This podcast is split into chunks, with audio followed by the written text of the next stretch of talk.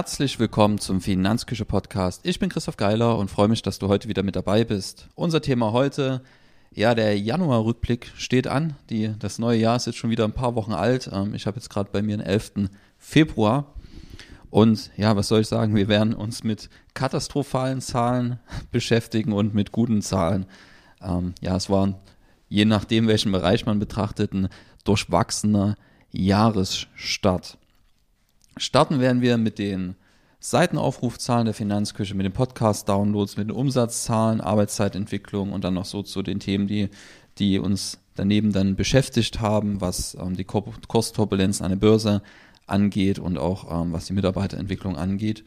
Und ja, starten werden wir einfach mit der Entwicklung der Finanzküche, was die Seitenaufrufe angeht. Und das sind dann auch die Zahlen, die ja katastrophal aussehen im Vergleich zum Vorjahr. Bei den Seitenaufrufen sind wir also im Januar 22 mit Januar 2021, wenn man es beides vergleicht, haben wir einen Rückgang bei den Seitenaufrufen von sagenhaften 41,62 Prozent, also 7000 Aufrufe gegen 12.000 Aufrufe, zumindest Aufrufe, die wir nachverfolgt haben, wo sich keiner ähm, ausgetragen hat. Man kann ja auch den, dem Tracking widersprechen. Und da ist einfach so, dass wir einen Rückgang von 41 Prozent verzeichnen konnten, durften, mussten. Ähm, das ist natürlich nicht das, was man sehen will. Bei den Podcast-Downloads sieht es ganz ähnlich aus. Da haben wir einen Rückgang von 36 Prozent, ähm, hatten da im 2021 im Januar 2050 Downloads. 2022 waren es nur 1300 Downloads. Haben auch nur drei statt fünf Beiträge veröffentlicht und auch im Dezember hatten wir deutlich weniger veröffentlicht als noch im Vorjahr, wo gerade der Relaunch der Finanzküche erfolgt ist. Und am Ende ist das die logische Folge davon, dass wir, ja, nach dem Relaunch hatte ich mich sehr, sehr intensiv dem Thema Inhalte gewidmet, habe auch Bestandsinhalte überarbeitet, habe neue Inhalte sehr, sehr intensiv vorbereitet und veröffentlicht. Und das ist ein kleines bisschen weniger gewesen, aber nicht so wenig, dass ich erwartet hätte, dass der Rückgang so drastisch ausfällt. Ähm, das gibt mir schon eher ein kleines bisschen zu denken und da müssen wir mal schauen, wie wir das Ganze wieder in die richtige Richtung biegen. Mit Birgit ist ja jetzt schon jemand da, der, der mich dort unterstützt. Ja, weil es einfach nicht mehr so ist wie früher, dass ich, ja, ich hatte nie unendlich viel Zeit, aber dass ich ausreichend Zeit eben habe, um Beiträge in der Frequenz und der Qualität selber alleine zu erstellen, wie ich das gerne hätte und wie es dem Ganzen angemessen wäre. Was uns auch zum Thema Mitarbeiter bringt, ähm, weil Birgit wird ab 1.4. auf 15 Stunden hochgehen die Woche, was sehr, sehr schön ist. Und wir werden da sehr, sehr intensiv an dem Thema dann arbeiten hinsichtlich ähm, Ausbildung Versicherungsfachfrau. Das steht für dieses Jahr an und dann ist ja dann noch Finanzanlagenfachfrau.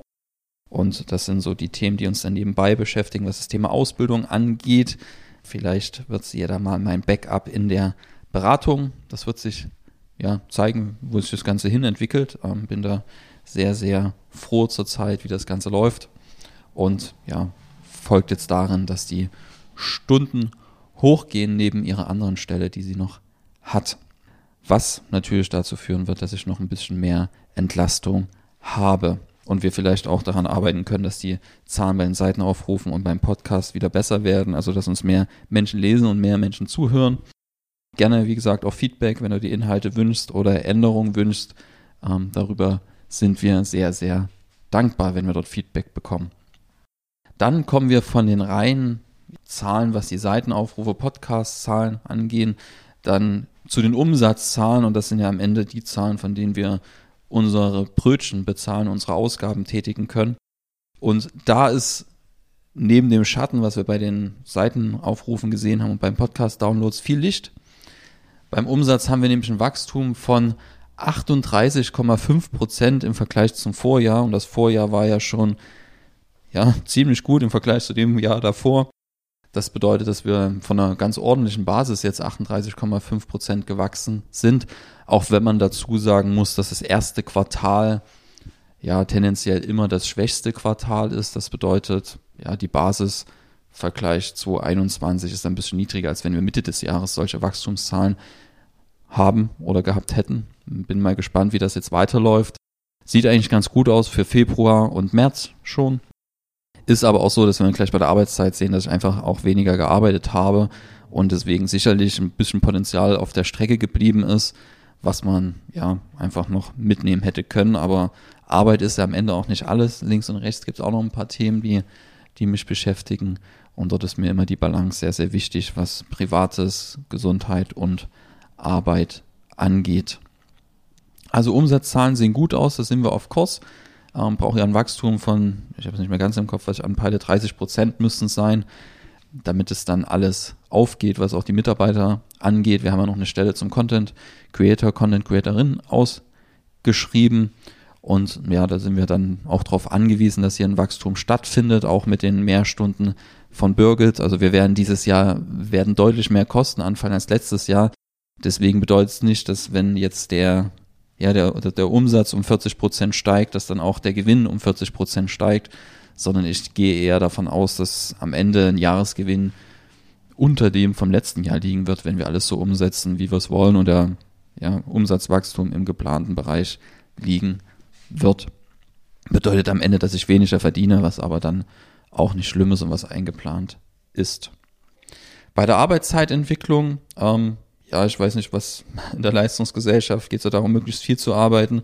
Ähm, aber für mich ist da eigentlich schon fast Erfreuliches zu berichten, nämlich, dass ich deutlich weniger gearbeitet habe als im letzten Jahr.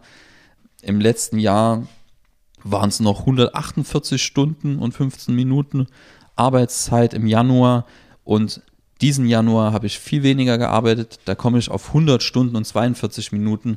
Liegt einfach daran, dass ich zum Jahreswechsel frei gemacht habe. Und zwar nicht nur ein paar Tage, sondern ich glaube im neuen Jahr fast zwei Wochen wo ich sehr, sehr wenig gearbeitet habe oder gar nicht gearbeitet habe.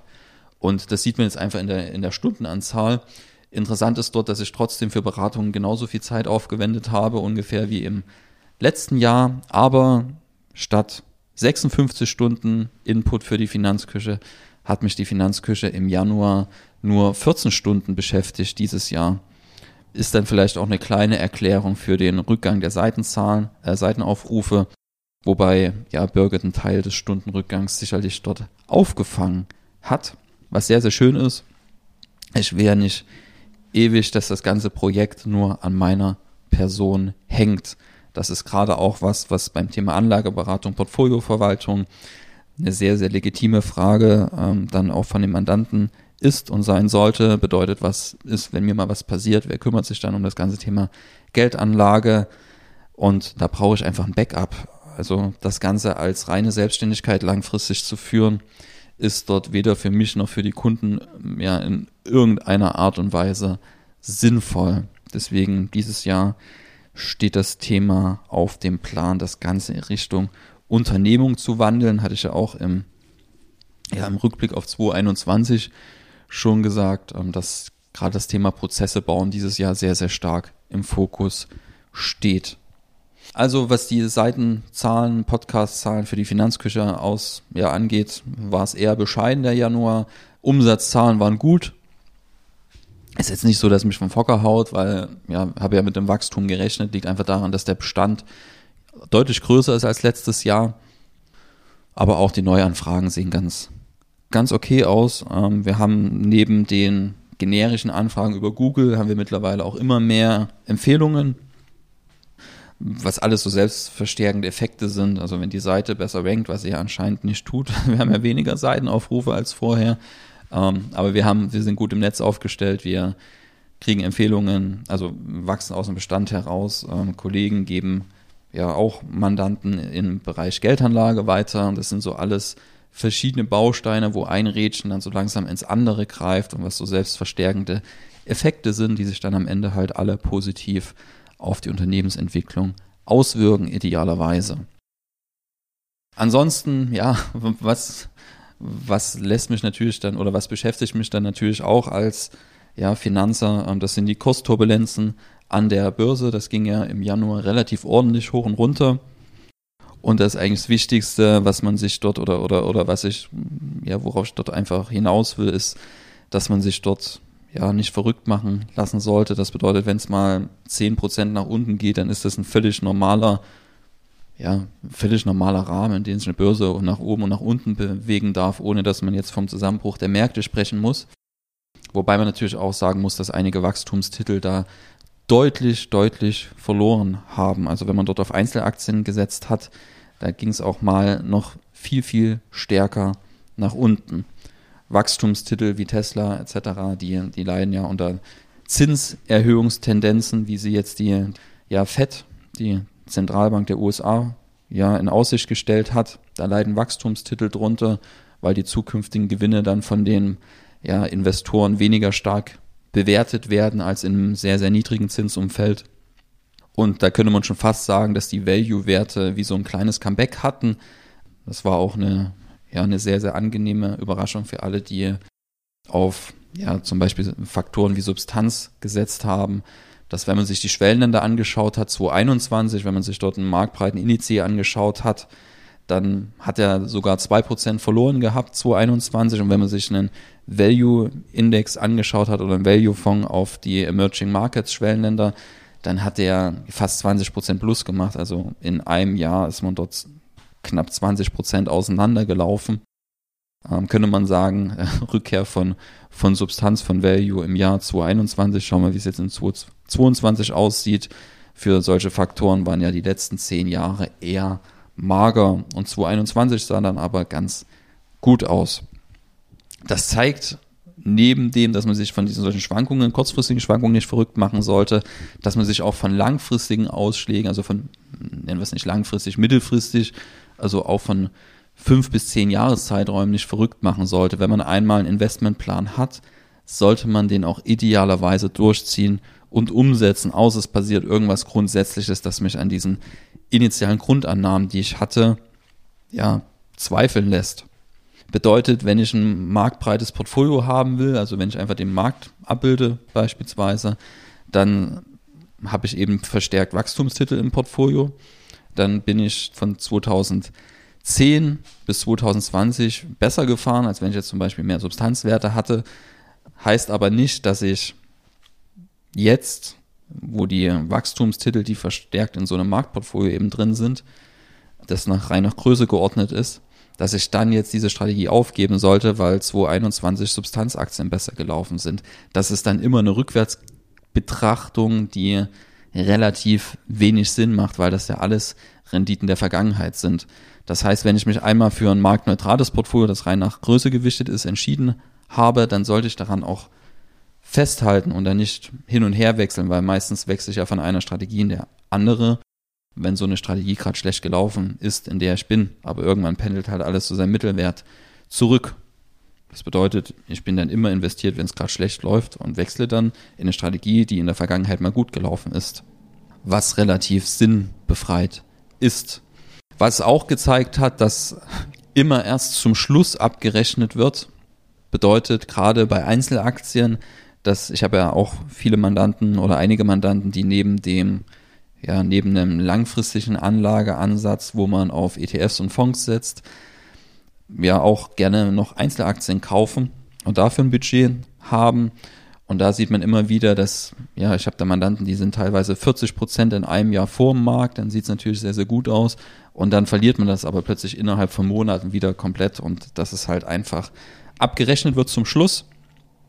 Und so ein, zwei, drei Jahre ist kein Zeitraum, wo man an der Börse sagen kann, okay, meine Strategie hat Erfolg gehabt, ist besser gelaufen als irgendein Benchmark oder schlechter. Das sind einfach viel zu kurze Zeiträume. Also wir sollten dort, wenn ich irgendwas bewerten will, eine lange Zeitschiene ansetzen. Und da meine ich nicht an der Börse ein, zwei, drei Jahre, sondern alles zehn Jahre aufwärts, besser 20, 30, 40, 50 Jahre. Alles andere ist, ja, ich richte meine Portfolioentscheidung nach der schönen Wetterlage aus. Und das war so ein bisschen das, was, was mir der Januar wieder mal mit auf den Weg gegeben hat beim Thema Geldanlage. Einfach einen sauberen Investmentplan aufstellen, der dazu geeignet ist, meine Ziele zu erreichen und an dem dann auch festhalten. Also einen Plan aufstellen, der zwischenzeitlich nicht abgebrochen werden muss, idealerweise, sei es aufgrund von irgendwelchen lebensverändernden Ereignissen oder irgendwelchen emotionalen Verwerfungen. Heißt nicht, dass, wenn wirklich einschneidende Lebensveränderungen vorliegen, dass ich dann nicht meinen Plan auch mal anpassen kann. Also der sollte so solide und flexibel sein, dass ich den auch anpassen kann, aber ich sollte ihn nicht aus den falschen Gründen über Bord werfen. Damit sind wir am Ende der Episode angekommen. Vielen Dank, dass du wieder mit dabei warst. Wenn der Podcast gefällt, dann lass mir doch einfach eine Bewertung da. Wir sehen uns beim nächsten Mal oder hören uns beim nächsten Mal. Bis dahin.